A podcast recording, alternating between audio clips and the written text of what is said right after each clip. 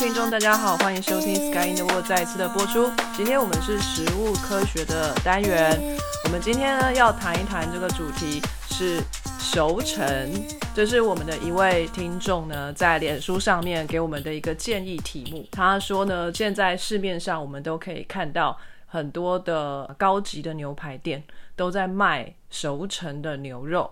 哦，看起来好像很厉害，花招可多了，又是干式熟成，又是湿式熟成，又熟成十八天，十熟成二十一天、二十八天，各种不同的天数，广告的词汇满天飞，为的就是要你买这个非常贵的肉。那到底这个贵的肉值不值得这个价钱？是怎么样去做出来的？什么是熟成呢？那今天呢，我们就来好好的讲一讲。那这一位听众呢，他也是非常有概念，他告诉了我们几个很神奇的熟成方式。那我们也非常努力的找了一些资料来告诉大家这一些方式分别是哪一些呢？它们的作用在哪里？首先，当然我们依照惯例呢，都要请我们的。欧洲主持人打声招呼，也有我们意大利的小鸡，Bonjour ragazzi，法国的豆豆，Bonjour tout le monde，还有我们纽约的 CS，Hello everyone，当然还有我墙边喊走是包芒。那今天呢，我们开头当然也是要来说一下熟成的历史好，那小鸡帮我们看了一些很有趣的文章哈，来我们来听听他怎么介绍。好，今天历史的部分很短，因为熟成跟我们之前那种几千年的东西比，就的确没有什么好讲的。熟成虽然大家最近才在那个呃广告上常常看到嘛，可是如果以就是历史上面有看到这件事呢，其实在一六五五年林林布兰有一幅画叫做《被屠宰的公牛》，其实他练这个幅画就是在一个阴暗的小房间里头嘛，然后挂了一只。肠肚子被剖开，那个内脏都被拿掉，剩下肉和那个骨头的牛，然后被吊起来，然后放在一个阴暗的小房间里，然后旁边还有一个这个点，好像一开始不会看到，可是大家一定要去看，就是他那个屠夫的老婆还从旁边探了头进来，然后眼神有点怀疑的看着那只牛。那其实这一幅画就是在讲解一个干式熟成的过程，就是把牛杀了之后，不要马上吃，先把它吊在那里，然后。储存在一个温度湿度比较公 OK 一点，让它不要腐坏、不要长出细菌的环境里，然后让它静置一阵子之后，其实它会变得更好吃。所以他老婆是在怀疑些什么？我不知道，一般正常人看到一个被杀死的东西掉在那里，都不太会开心。我以为他老婆是来抓奸的，有可能就常常看到那个老公都会下去一间小小房子，然后在里头待很久，不知道干嘛，就一去看到那个，所以是警告的意味啊。还是说那只牛其实是老婆挂的，就是本来那个是老公偷心的房子，老婆赶了一只死的牛在里头，然后警告他说：“你下次进来你就知道了。”这个是一一六五五年，因因为那个时候的人还没有冷气这种东西，还没有办法有一些恒温的冷冻柜。那到一九七零年之后呢，因为开始有发明了可以恒温的冷冻柜，然后也有人发明了真空的包装技术。所以就开始有另一种熟成，就是湿式熟成。所以他们说，在一九六零年代那时候，还有一些那个呃客户的客户的收据为证，就是在一九六零年代比较高级的屠宰场呢，就会为一些比较有钱的客户去提供这个熟成的这个服务。那时候还是干式熟成，那当然之后湿式就变得就是可能大家连超市都还买得到。可是因为熟成的历史啊，就只有这么一点点可以讲，然后我就觉得不甘心，然后我就想熟成其实最主要的就是因为在呃，我们今天如果现宰现吃啊，其实尸体刚被杀掉之后，我们以前在柯南都看到尸体就会僵直。柯南也是每一集都很明白告诉我们，就是在不同的环境下呢，然后那个一开始这个人的状态不同呢，他那个僵直发生的程度，还有和那个僵直最后退化时间都会不一样。所以我就想说，嗯，那既然这个僵直是可以拿来看肉品，那我们今天如果再往前看一点，我们来看看法医方面的 paper，是不是就可以找到 很跨界 有关这个肉品更早之前的研究？那这一篇 paper 它是十九世纪，就是有关于尸体死后的变化的一些简简短历史。然后看了这篇 paper 之后，我才发觉以前人其实对于要怎么定义人会死亡是一件非常烦恼的事。因为他一开始就引了一段应该是约翰福音吧，十一至三十九。好，就有一位名叫拉萨路人，他应该是过世了，然后结果他就被放，他他的家人就已经把他放在墓穴里头，然后用一个大石头把门挡起来。然后那时候耶稣就出现，就跟他的姐姐吧，玛莎说。把那个门打开，我要叫他出来。然后这时候玛莎就说：“不行，他已经过世四天了，他想必已经发臭了。”这一篇 paper 就说：“叮叮叮叮叮，这就是圣经上人类最早记载的死后尸体变化的实力。什么东西？大家知道死后四天它会发会臭。OK OK，好。对，但是其实在这个故事里呢，打开门之后，他不但没发臭，耶稣还叫他活生生的走出来。所以就是，我想这也是可能为什么古代人常常对于尸体死后变化有很大的怀疑。所以死后如果没有臭，就他还可能活着这样。对，是古代人对尸体死后的变化很不熟。我在想，有可能也是因为大家就是会去怕死去的人吧。因为他说，一直到十六、十七世纪都还有一种那个检测，就是怎么讲，法庭上合法检测方法，就是用触摸去检测你是不是杀人凶手。用摸的摸骨哦，对，因为他们就说以前不是有一些什么水型、火型，我们那时候讲女巫蛋糕还说什么，他们有一些方法就是要吃什么含了尿的蛋糕或什么狗就看对对对，对，或者是如果拿什么针尖去戳他的身体敏感部位没有反应，他就是女巫。以前人很相信这种怪东西，然后那时候就里头有一有一种方法叫做触摸法。哦，触摸法是什么呢？触摸法是说，如果今天当一个尸体死亡了之后呢，他其实就会有能力，就是辨认出谁是他的凶手。当凶手摸到这个尸体的时候，这个尸体就会啪喷出大量的鲜血，让大家知道说这个就是凶手。哦，好可怕！这应该很容易栽赃了。但这还是要魔术师才能办得成吧？对，可是其实那个文章里头分享的历史上还真的有几个人就因为这样子被定罪了呢。第一个好像是儿子被定罪说他杀了爸爸，然后那个爸爸的尸体是被发觉沉尸在家里，可能已经死了数日了吧。然后大家发觉的时候，他已经是被谋谋谋杀死亡了。然后接下来那个儿子和仆人发觉之后，就是当然是报警，然后接下来就要去移动尸体嘛，因为总不能让那个爸爸就这样很可怜的被杀了，假躺在屋子里吧。就儿子和仆人去移动尸体的时候呢，根据仆人的证词，那个儿子在把那个尸体一拉起来的时候，突然大量的他们称之为鲜血，但我想应该就是腐败的液体吧，从那个尸体的那个被砍伤的那个颈部露出来，所以这个儿子就被以谋杀爸爸的罪名关了，然后接下来也被处死，但是他到死前都坚持他是无辜的。哦，接下来就他们分享了好几个例子，都是类似，但有时候是真的，有时候是被冤枉的。可是后来就发觉哦，其实你也今天当一个尸体就是死亡之后放了很久，它里头本来就会出现一些肿胀和积水，所以第一个去移动它的人，那个东西就会流出来，超塞。对很衰的。就是很衰。基本上只要是第一个去移动它，然后不小心把这些水倒出来的人，就会被定罪成杀人凶手。超冤枉的。果然需要懂科学。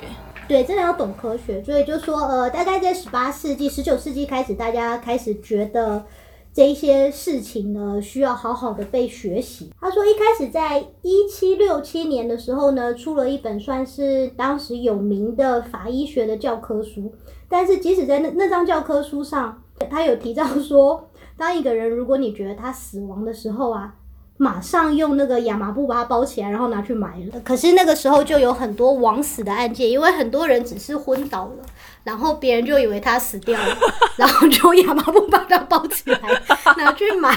接下来就就成了活埋，就真的死翘翘了。有够哎，衰，可是就是因为十九世纪这个东西，就是怎么样确定一个人死了是一件很让人烦恼的事，所以十九世纪的时候，如果你们去查，那时候有一些棺材发明家，他们发明了很多。专利的棺材就是方便一个人，如果发觉自己被活埋的时候，可以从棺材里向外求救。好人道哦。我我刚就一直想要问这个，我想说是怎么会知道说他其实只是昏倒，然后就被当做死亡，是之后被埋下去还自己爬出来吗？对，一开始是有一些例子呢，比如说从墓穴头开始求救，然后可能外面的人如果他没有埋太深，听到声音把他挖出来，然后可能挖出来之后，他还是因为过分虚弱死亡了，然后大家才发觉，哎呀，好像错埋了。那那棺材里面还要放几个三明治啊？万一他活过来，就让他先吃了有力气再爬出来。对，因为呃，他说这种这种被活埋的方法，他说早在十四世纪的时候就有人发觉，因为那时候中世纪有个哲学家，他叫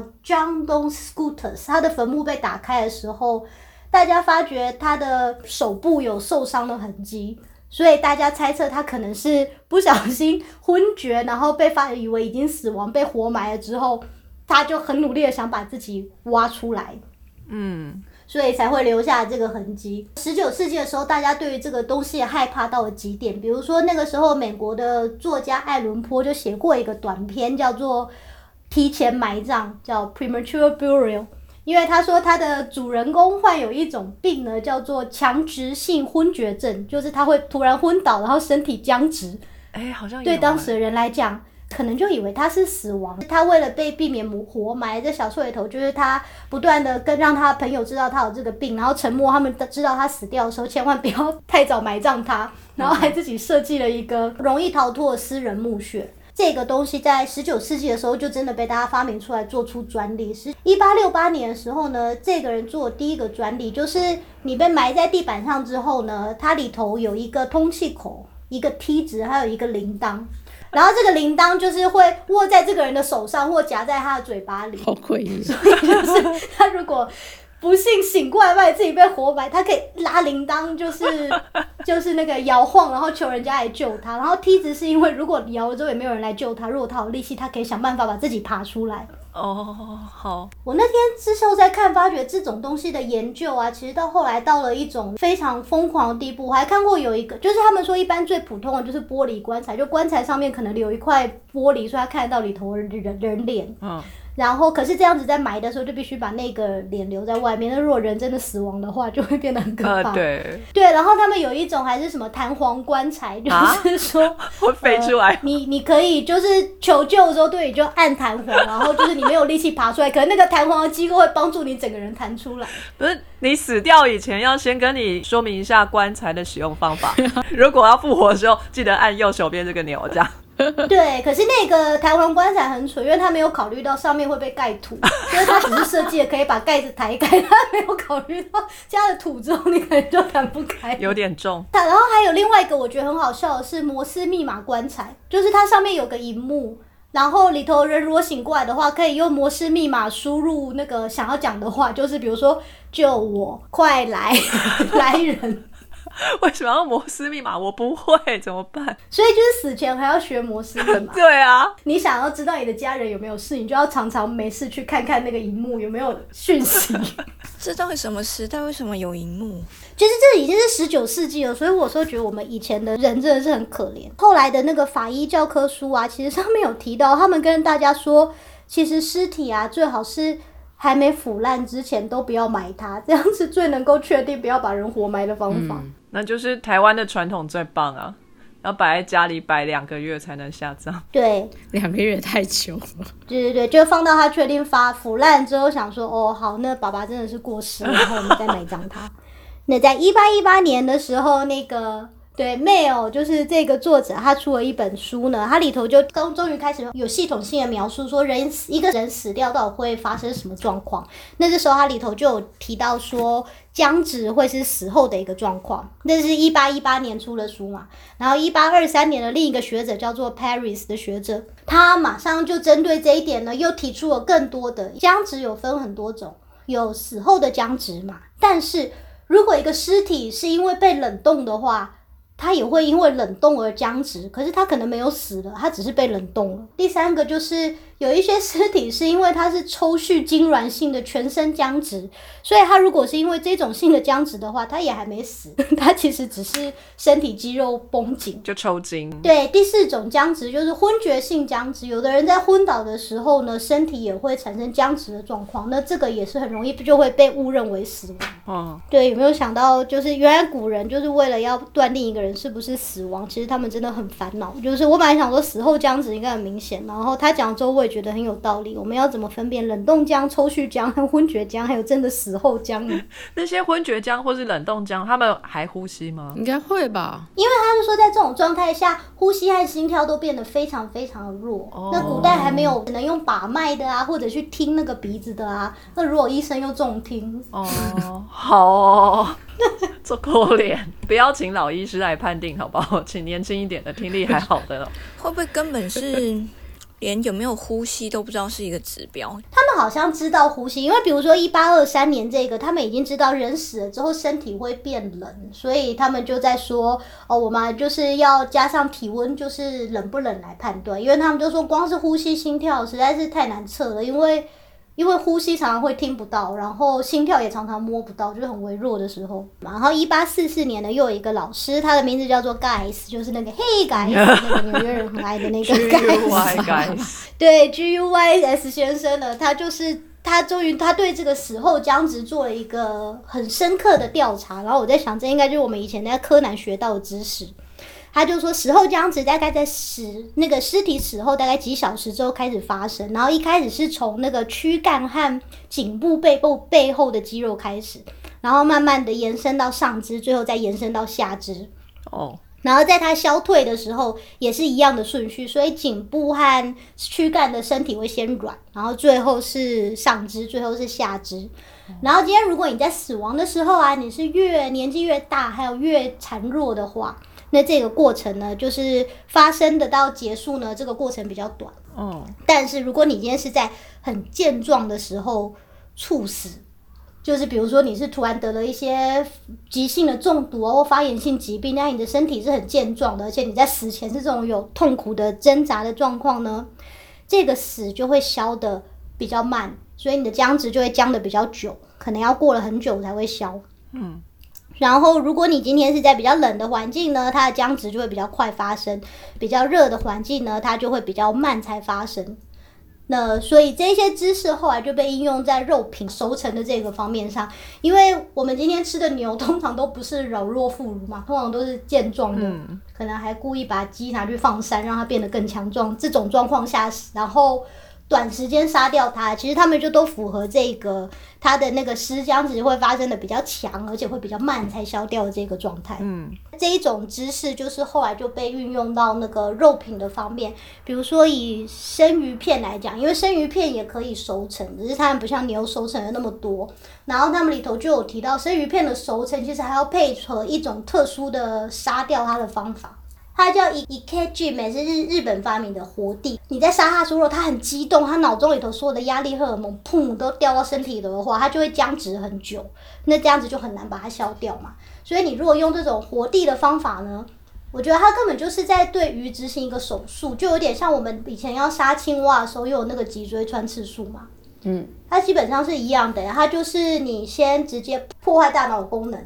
然后接下来再戳进那个脊髓里头，再把整根脊髓瘫痪掉。所以鱼是，如果你今天是真的很厉害，剁得很快的话，鱼等于是瞬间整个神经系统被瘫痪掉，所以它根本还来不及把各式各样的荷尔蒙丢到那个肌肉里头，让肌肉去收缩，然后再把血液放掉，这样整个纤维和质感就会比较好。嗯。简短的历史就分享到这里，就是我们从要怎么样确定一个人死亡呢？然后发觉了哦，原来死后会僵直，然后人们也非常聪明，也就发觉，哎，死后僵直呢，我们吃的肉也会僵直，僵直就不好吃，然后就开始研发出来了一大串的让肉变得更好吃的方法。嗯，所以我们说熟成是让它变软嘛？嗯，哦，是的，好哦，好，谢谢小鸡。人类啊。常常呢，都是在对食物的品质追求越容易吃越好。这个路线的，就越软嫩呢，越精致啊，吃的时候越简单，你不用咀嚼太多次。为什么人类会使用火来烹煮食物？呃，就是因为这样子的话，我们就不用花太多的时间在咀嚼，然后我们的咀嚼肌就相对的变小，那我们。头颅呢就不用花这么多空间再放那个咀嚼肌，然后脑袋就跟着变大颗。用火之后呢，人类的脑部好像变大的比较快，这跟我们产生智人、有智慧的人的这个品种哦，好像有一点演化上的关系。所以当就呃，所有的动物呢，在死亡之后都会产生僵直的作用，这是为什么呢？就要从肌肉生理开始讲。那这个呢，是我在大学的时候学的哈。那如果说我有说错的话哈，那就是我把学的东西都还给老师了，好不好意思啊？好，那那我尽量，我尽量，好不好？肌肉啊，本身呢，就是一束一束的肌纤维所组成的。呃，每一条肌纤维都是一群。肌肉细胞，肌肉细胞呢，它本来是一颗圆形的，在它长大的过程当中，它会跟几个朋友一起聚集在一起，然后慢慢变成一整长条，然后最后融合在一起。所以一条这个肌肉纤维，你看起来它是一条，可是它其实有很多个细胞核在里面，它是好多个细胞融合在一起的结果。那这个肌纤维呢，它里面的细胞骨架结构跟其他的细胞不太一样。什么是细胞骨架？细胞呢，就跟人一样，它也需要有一些比较硬的蛋白质在细胞的里面，为这个细胞撑起它的形状。肌纤维细胞呢，它里面呢，就是有很多很多条细细长长的这个。蛋白质像钢筋一样，一条一条的整齐排列起来。这些细胞骨架蛋白分很多种啦，哈，主要呢 是有两种，一种是粗的，一种是细的。有没有够白话？粗的呢就是肌原纤维 （myosin），然后细的呢就是肌动蛋白，就是 actin。这两条长长的蛋白质长链。它们是平行的，中间呢有一些把它们连接在一起的蛋白质，我们就叫它肌连蛋白。有一种东西叫 troponin，然后这个东西呢，它是在 actin 上面，它是在肌动蛋白的上面。当我们的大脑叫我们的神经去使得一条肌肉要收缩的时候，这个神经细胞呢就会放出一些钙离子，然后这个钙离子呢进入。肌纤维之后会去让这个肌动蛋白的形状有一点改变，稍微有点扭开。肌动蛋白上面的跟肌原蛋白上面结合的这个受气这个点就会被露出来。就刚刚说的比较粗的那一条蛋白就会跑去跟比较细的蛋白就有一个垂直的连接。就会把肌动蛋白，就是细的这个肌蛋白拉动过来，所以这时候肌肉就缩短了。那这样子的一个作用呢，是没有在耗能量的。我们身体用的能量单位呢是 ATP，ATP 呢就像是充饱了电的电池一样，用完电之后它就变成 ADP。这个粗的那一根蛋白上面呢有很多的 ADP。然后这个 ADP 呢会去跟细的那一根肌蛋白结合，它就不会放开了，它就这样子了。那要把它打开怎么办？这个桥接的部分我们要把它打开，需要给它能量，需要 ATP。我们需要给它一个新的充满电的那个电池去替换那个已经用完电的电池。这样，那我们死掉了以后，我们的心脏不再跳动，我们的血液不再循环了，那就没有。任何东西可以带这些能量给这些肌肉了，所以它就没有电池可以去做替换，所以这个肌肉就会一直保持在这个收缩的状态，它再也不松开了。这就是为什么我们是什么颈部跟躯干先僵直，然后才是四肢，因为我们平常在动比较多的是四肢嘛，那这边储存的 ATP 比较多。还可以去缓解这个僵直，一直到用完 ATP 的时候，它才会僵直起来。所以，如果我今天那个死前刚刚好正在一直脖子正在做伸展做瑜伽，可能就会影响法医判读了。对啊，对啊，还蛮有趣的。我在续产系的时候，有帮我们学长做一个实验。这个学长啊，他在做一个实验，就是想要知道说，动物们如果在被屠宰之前受到很大的紧迫，你比如说他在运送的过程当中，你把它全部都挤在一个很小的笼子里面，哦，他就紧张，发生什么事情了？那他在运送的时候，他也知道他生活的环境也改变，他就开始紧张。然后你又把它挤在这么多其他动物在一起的时候，他整个不知道发生什么事。他可能到了屠宰场的时候，还听到前面有同伴那边哀嚎的声音，他更害怕。动物一紧迫、一紧张，是不是发抖？是不是就用罄了？它肌肉里面呃 ATP 这个电池就是用完了，那它的肌肉就一直僵直着，然后你这时候宰了它，它肌肉就非常非常的僵直，很硬很硬，就跟它死前完全没有知觉，就跟小鸡刚刚说的那个生鱼片的状态，就有很大的差别啊。那要怎么样去缓解？以牛作为例子的话，因为现在熟成的肉品呢，大部分都是牛肉。这个牛作为例子的话呢，大概要死后三到六个小时，会达到僵直的巅峰之后，就会慢慢的缓解。但是这个缓解的过程可以拖得非常非常的长，因为它僵硬的状况就很激烈嘛。它为什么会缓解呢？它缓解的过程是因为细胞里头本来就含有一些生物性的这些酵素。那这些酵素在不需要能量供给的状态下面，可以一点一点慢慢的松开这个粗纤维跟细纤维之间的这个连接，它是直接把它剪开的意思，就破坏它的结构了，所以这是不可逆的。这样子渐渐的缓解这个紧张的肌肉的这个状态，就是熟成。可是其实要软化一个肌肉纤维，可以有很多种方法，不只有熟成。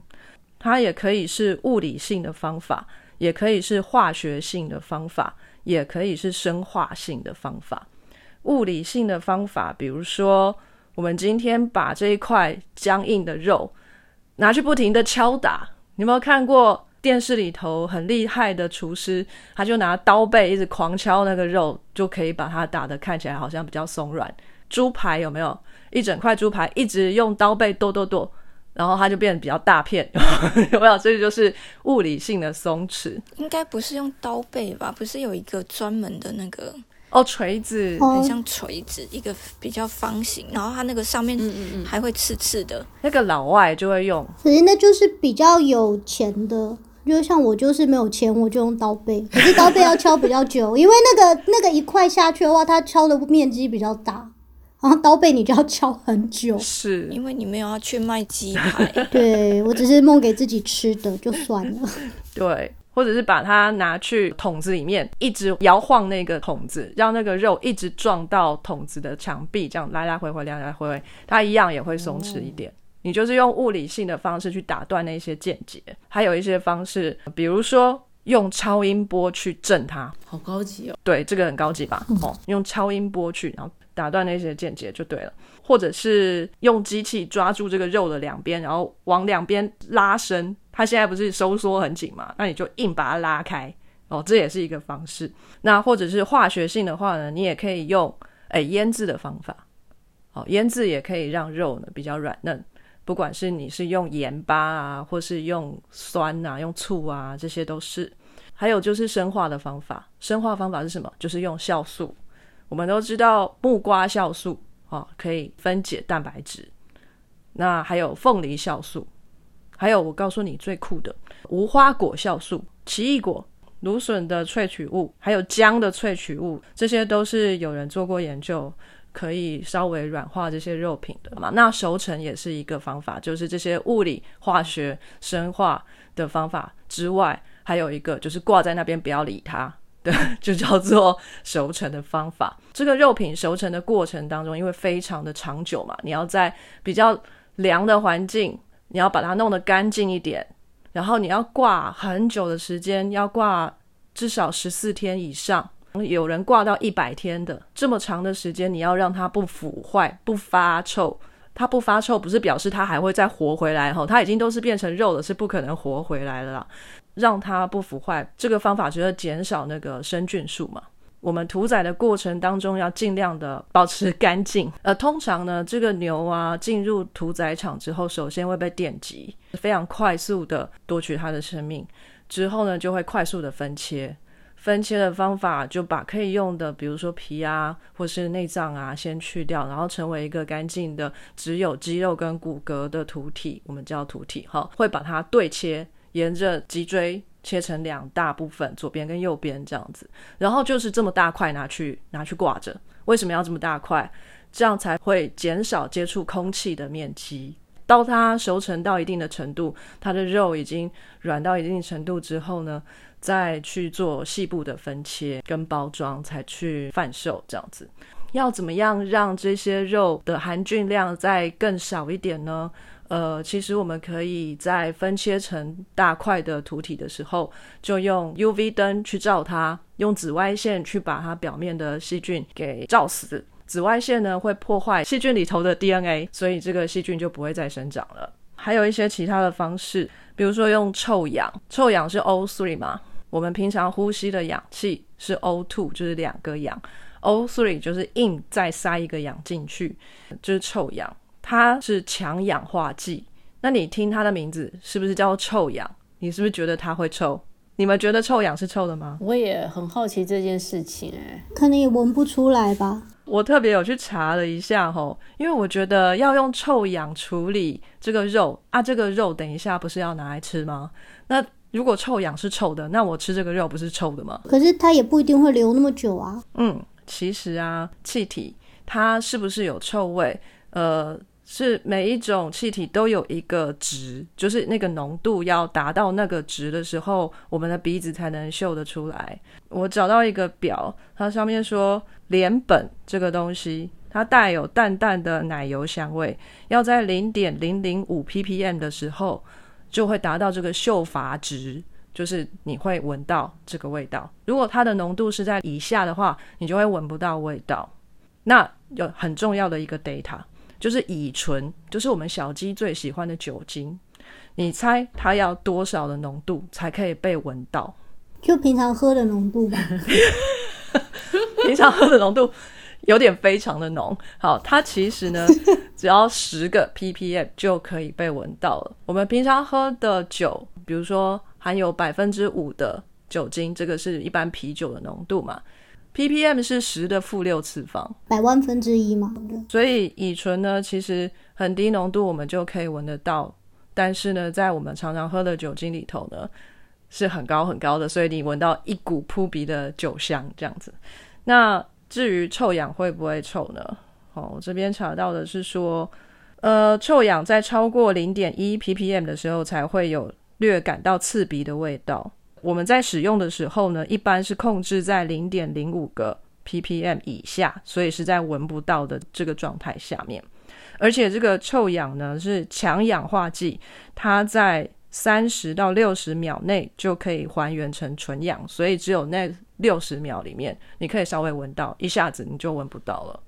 所以呢，用臭氧为这个土体的表面杀菌灭菌的是 OK 的，你不会闻到或是吃到或尝到臭氧的味道。那个臭氧还原了会变什么？是氧吗？对，就氧。所以就是一般闻到空气的味道的意思。对对对，还有看到一个很酷的方式在做熟成，就是熟成的过程当中，我们不是要尽量保持低温吗？让它细菌生长的速度缓慢一点。可是这个低温啊，虽然不到零度，就是大概会是二到四度这样子的一个温度，可是还是有可能有部分的水会结成冰晶，比如说比较靠近风口的地方或怎么样的，我也不知道。那这个时候呢，有一个很酷的呃技术就出现了，是一个有电场的冰箱。这个冰箱里面，它用电场来减少冰晶的形成，让这个干式熟成的肉呢就不会有冰晶的形成，破坏这个肌纤维，然后让水分流失，这样子。那你要不要解释一下电场，就令外行人不知所云？嗯，其实我就是外行人，我真的不知道为什么电场可以减少冰晶的形成，你们知道吗？它很简单啦，它就是电场会产生水分子的震动，水分子在震动的状态下就比较不容易产生结晶。啊，就这么简单哦。啊，你怎么样在冰箱里面产生电场啊？你就是外加就是左右两个电极，这样中间就产生一个电场啊，然后去调整它的强度。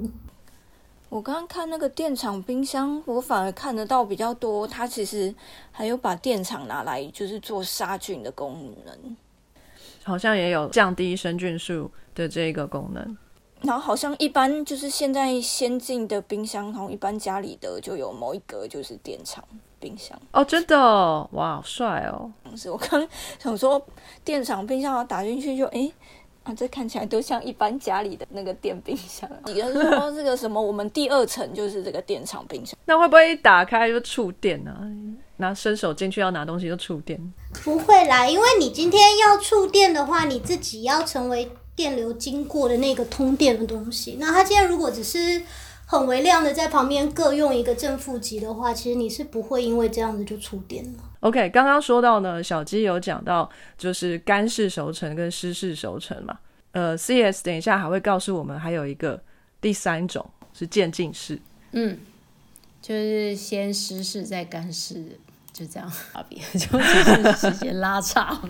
混合式吧，对。所以干式的熟成呢，其实就是挂在那边不理它，这是最传统的干式熟成。然后湿式熟成呢，就是在土体处理好之后，就是分切好之后，又整个用真空袋包起来，然后抽真空，就把它放进货柜里面，然后运送到其他国家。因为我们知道用船运会比较便宜嘛，比坐飞机便宜。但是它会花很长的时间在海上漂，比如说美国的牛肉要进口到台湾，它可能就漂了十四天，那它就在船上货柜船上，呃，弄一个冷冻的这个设备，温度就一直保持在呃比较凉的这个状态下面。那因为它抽真空，所以也是没有氧气的状态，微生物生长也会比较少，然后就这样一路就是运到台湾，它刚好也熟成结束了。它多大只啊？它不是把整只牛冰起来吧？它应该有切过吧？它就是切对切而已啊，所以你是说那个那个装在真空袋的牛就是半只牛？对，半只。因为我看到的它都有分切，哦，分切就是后来再拿去分切啊，嗯，就是运到了之后再拿去分切。然后再重新包装一次这样。它有几种不同的方式啦，这么大块的这样运送过来也可以，或者是它再再切更小一点，四分之一或者什么的，但是要分切成各个部位，比如说沙朗啊、纽约客啊或什么的，那是到了这个店家哦才去做分切的。所以这个湿式的熟成呢，其实并不是我们故意要让它失事熟成，那就是在一路运送的过程当中呢，哎，顺便熟成一下。那这个肉呢，从僵直的状态，等运到台湾来，它也就是柔软了。其实还有一种方式，是这位听众提供的。他说有一种呢是用菌相哦，这个很酷，是日本发明的。日本有一个大学叫做明治大学，有一个跟呃业界呢非常有密切联系的一个部门，那他们就发明了这个方式。他们去呃分析熟成的过程当中会产生的菌相有哪些，而哪一些细菌呢是会帮助熟成的，好、让这个肉品呢更快的可以软化。然后他们发现了这一株菌，它不是细菌，它是霉菌。它把这个霉菌撒在布上面，这一块布呢就叫做 agent sheet，不是 shit 哦，是 sheet 熟成布。这一块肉啊切好了之后，你就把这块布盖上去，一样是干式熟成的方式，就是挂在那，它就会开始长一点霉菌。但是这对肉的风味，或者是对于肉的这个软嫩度也会有帮助，而且可以缩短这个熟成的时间。因为有微生物的参与，所以他们这个叫做发酵熟成，又有发酵又有熟成这样子。这样的技术可以运用在生鱼片，也可以用在牛身上这样子。在生鱼片上面已经开始在市面上可以买得到这一块熟成布。呃，牛的好像是今年还是去年的文章才刚发表，可能离上市还有一点点时间。好，现在抢先报道给你们知道。干式熟成就是它为什么会比较贵啊？因为我看到他说它其实外面也会发霉，体积会减到百分之三十什么什么。是啊，是啊，因为挂在那里嘛，你要让它在比较干燥通风的地方，又要冷冻设备让这个温度低下来。等这么多天的过程当中，那个因为风吹的关系，肉的表面的水分也是蒸散了，所以大概你在真的可以去享用这个肉的时候，最外面那一层被风干的肉是要切掉的。就不好吃嘛，一整块肉从屠宰一直到呃上你的餐桌，这中间的流失可以高达百分之二十到二十五。它处理的工序比较多，它用的设备比较多，重量也流失很多，所以、它要价比较贵，也有一部分是因为它的这个成本也的确比较高。那你刚刚说它在干式熟成，他们现在那个新的发酵熟成，就是因为它一开始在干式熟成上面发掘那一些霉菌，然后发觉其中一个就是对它的风味特别有帮助。所以从一开始，这个熟成就并不是只有时间这个因素吧，它本来就是还是会有一些不可避免的微生物会参与。对啊，多少还是有。而且这样子啊，其实我也觉得开始怀疑了。就有一些欧洲的那种火腿啊，或是或是中国的金华火腿啊，但不是也是挂在那吗？不过呢，那些肉啊，好像是有先用盐、用粗盐还是什么去处理过它的表面，就让它的表面不要滋生这么多的不好，就他们不要的菌这样子。所以我在想，熟成的定义。仍然还是在于吊挂跟风干，然后不特别去做化学的处理这样子。可是它还是有湿式的熟成啊，所以我会觉得吊挂也不一定。嗯，那就不用吊挂也是没错。对，所以我就觉得熟成是个很 general 的 term，它不是一个专门也可以被拿出来独立一个方法的，因为很多东西你都需要。放下去之后还要再等一段时间，那等于是说，只要有经过这个等的时间，它基本上都可以叫熟成。对啊，现在讲 mature 是熟成嘛？就比如说你红酒要倒出来等一下，等它这个氧化的味道比较醇厚什么，你也可以说我在等它熟成。可是好像英文不太一样，mature 跟 agent 一个是变成熟，一个是变老。诶，可是这个肉的熟成是 agent。你的那个红酒，他们今天说你把酵母菌除掉之后，把它放在橡木桶里，这个过程也是 agent 啊。哦，是哦，它一样是熟成啊。所以就是我真的觉得，那就是所有东西，我只要决定要等它一下，它不都是 agent 吗？嗯，可能是吧。我会觉得这可能也是不同领域，就是酿酒啊、制肉，就是稍微不同领域，或许就是他们在发展，又各自用他们认为那个字，在发展这门学问的人。想到用什么就开始用了之类。因为如果去拿“熟成”这个字，你上网查的话，你就会发觉它不只有熟成的牛，它有熟成的鱼，有熟成的鸭，有熟成的美酒，有熟成的乌龙面。所以我就觉得，哦，它其实就是一个可能是你在拿来那个原料，你可能把它做某些。给它一些状况之后，然后等了它一段时间，然后才拿来做，他们就可以用这个字。反正有熟成就表示有时间的作用，然后有一些化学物质的改变，就让这个东西风味更好，然后你就可以卖贵一点啊。嗯，因为它手续比较多。还有一个原因是因为它需要这么多的工序，所以他们都选那个就特别高级的部位，或是特别高级的牛，就是身上有很多油花那种牛。来做才会有价值。近五十年来，这个熟成的牛肉呢特别的多，就开始发展。一开始是从美国、澳洲开始的，然后渐渐的呢，它现在这一篇文章哦，这是一篇 review 的文章哦，特别说到在亚洲国家也渐渐开启了这个市场，比如说韩国、日本、新加坡、台湾跟香港，现在在市面上也会看到特别贵的干式熟成牛肉。那湿式熟成的牛肉就没有这么贵。假设这牛，因为牛其实也会生病嘛，比如说好讲严重一点，好狂牛症这种。如果肉品本身的状况没有很好的话，那最后会怎样？嗯，很好的问题哦。你要看这个肉品原本就是生病的牛到底生了什么病。如果它身上仍然带有病菌的话，当然在这个熟成的过程当中，它就会腐坏。这我们还活着的时候，体内不是有很多免疫系统啊？等等的，就是帮助我们把一些病菌去除，所以我们 suppose 在我们的肌肉里面是无菌的状态。我们在处理过程当中，比如说屠宰的过程当中啊，空气中也有一些细菌啊，就附着在表面，那我们就用 UV 去处理它，我们用臭氧去处理它，然后表面的细菌就会被弄掉。但我们弄不掉的是在这个肌肉里面的细菌。如果这个牛肉它本身在肌肉的中间有细菌，那它就仍然会腐坏。所以这个熟成的过程当中也有失败的风险在，所以这也加到最后的成本里头。如果说你要讲狂牛病那种啊，比 prion 好像只有在脑袋里没有在肌肉里。但假设今天肌肉里面也出现了一种这样的蛋白，好了，的确像你说的一样，这些酵素哦，蛋白酶酵素。会去把它破坏掉，那它还会不会有那样子的致病力？就可能也会减弱。可是也要看那个酵素有没有办法破坏它吧。对啦，对啦，或许还有一些残留这样。它有可能就是酵素没办法破坏，搞不好浓度还上升。就超强这样。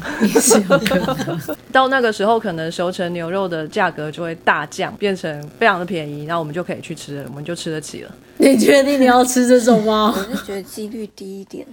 那另外就是说，在熟成的过程当中，不只是肉质变软哦，很多其他的物质改变也会产生风味，比如说脂肪啊，也会开始有一点被破坏，然后蛋白质也会被破坏，然后会产生很多的风味分子。是什么样的风味呢？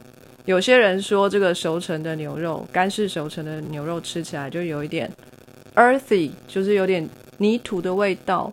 有一点 nutty，就是有一点那个榛果的味道，有点 naughty，哎，不是不是调皮捣蛋的那个 naughty，是 nutty，坚果的那，对对对，这坚果的那。Such a bad girl，这只牛。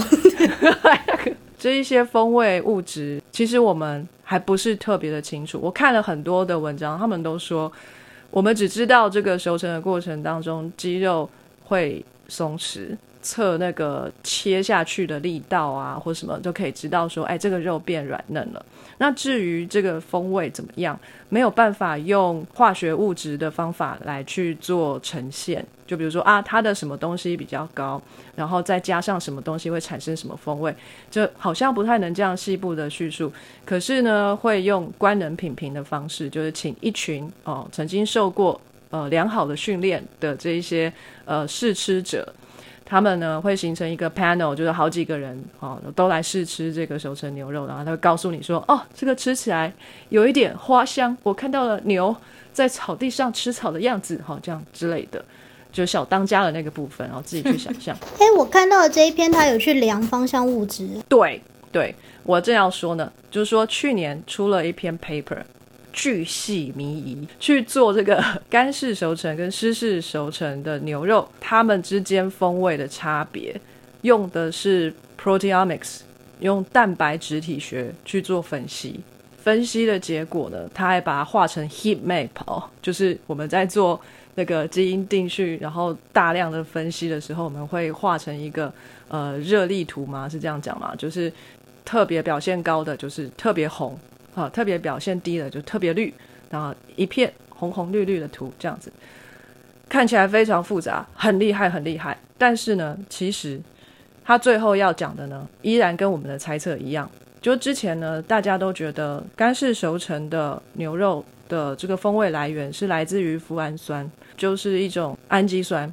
那这种氨基酸就是带给我们鲜味的感觉，哦，就是我们会尝得到酸甜苦辣咸。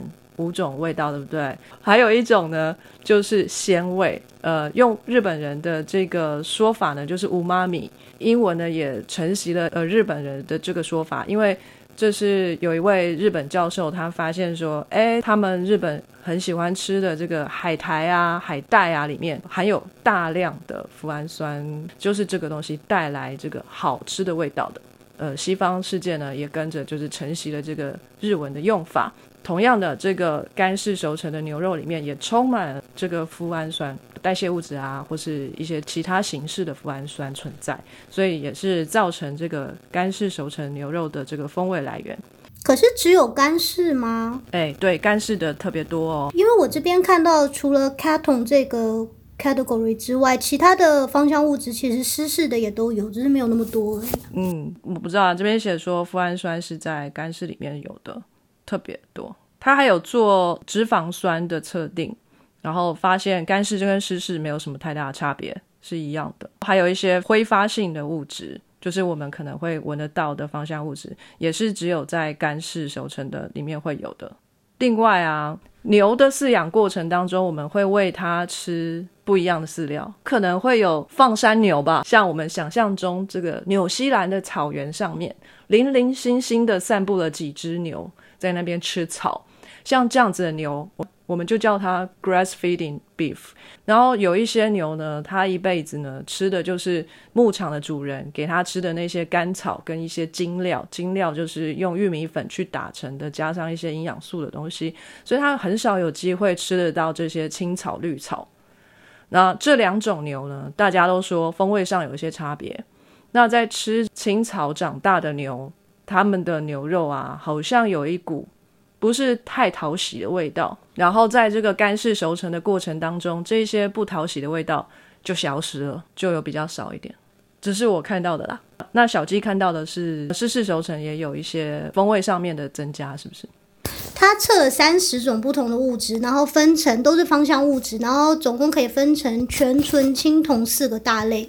然后当然不是每一种芳香物质这些牛肉里头都会有，嗯，可是通常从 heat map 来看，只要是有的干式跟湿式，大部分都同时存在。然后当然大部分都是干式的比较高啦，可是比如说有少数奇怪的分子，比如说有一个叫做十七 octadecano，它在湿式熟成六十天的时候，就是是最高的，比干式熟成还要高。嗯，其实熟成六十天还蛮长的，一般都是十四天以后开始有这个风味形成，然后一般是在二十八天左右是一个既经济风味上来讲也算是达到一个成熟的状态，然后你再熟成更久呢，其实并不会帮助太多。那一般来说，到五十五天、六十天是有的，但基本上极限了。到一百天以上的就很少很少见了。他这边他做了零天、二十天、四十天和六十天，然后分别干式和湿式收成。嗯，其实你会看到很多香料其实是要到四十天以后才会达高峰，然后六十天之后少量增加或者是一样。嗯嗯，所以我觉得也不是那么绝对，就是一定是干的或湿的，或一定是几天这样。嗯，那另外还有影响口感的呃，另外一个因素是含水量，吃起来是不是 juicy 多汁？干式熟成表面呢很硬，水分也不再流失，也蛮 juicy 的。湿式熟成是外面真空也是把它包起来嘛，所以也是蛮 juicy 的，比起新鲜的牛肉好多了。他们是这样讲的，表面的水呢蒸散了，然后呃风味呢就集中在肉的中心，这样子。我看到他说干式其实最大家最讨厌的就是因为它在水蒸散之后，它表皮会变得很硬，甚至会发霉。虽然会形成一个绝缘体，可是等于你要吃的时候要把那些都割掉。啊所以它在熟成之后体积减小，你要要把那些割掉，你能卖的地方就更少。那在湿式的时候，因为它外面是用塑胶的真空包装把它包起来，所以等于是那些水分散了之后，它还是在包装袋里头。过一阵子它又可以再再回去。吸回去这样吗？对，所以它就是比较能够保持那个 juicy 的状态，然后它不需要把外围那一圈切掉，因为它不会变硬。想到，诶，如果是我们讨论过，其实时候自动它也会有一个软化，那到底干嘛要熟成？我觉得他应该是为了要对抗那个以前大家常常会有一个感想，就是现杀现吃，什么温体牛最棒。可是就是你今天现杀现吃，如果真的不是说那个一杀完，然后在那个几小时那个僵直发生前就吃的话，其实你可能现杀，然后隔了三小时再吃，你就是 正在吃僵硬、对正在湿僵的牛，所以其实是最难吃的。就是所以你要么就是超快、超快、超快，要么不然就是等个几天好了。当大家在探寻熟成的时候，其实是在探寻什么？然后我觉得这里面有蛮大的成分，就是当然就是我们在追求好吃的这个过程，所以我们把所知的各种知识运用上，然后为了得到一块好吃的肉，就是其实包含从动物出生起就开始，就是都会影响后面的肉质。对啊然后你怎么照顾？你给它什么饲料？是不是要听音乐？古典乐，要按摩吗？这样然后还是要放山，还是要什么的？好，我我大概就说到这边哈，那个肉品老师，然后不好意思啊，如果有说错的地方。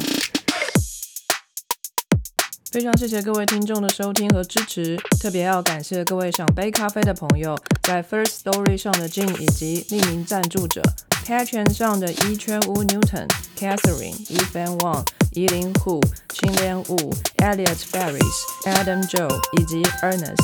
Sky in the World 在各大 podcast 平台都能收听得到，Anchor、SoundOn、Spotify、Apple Podcast、KKBox 都能搜寻到 Sky in the World 的节目。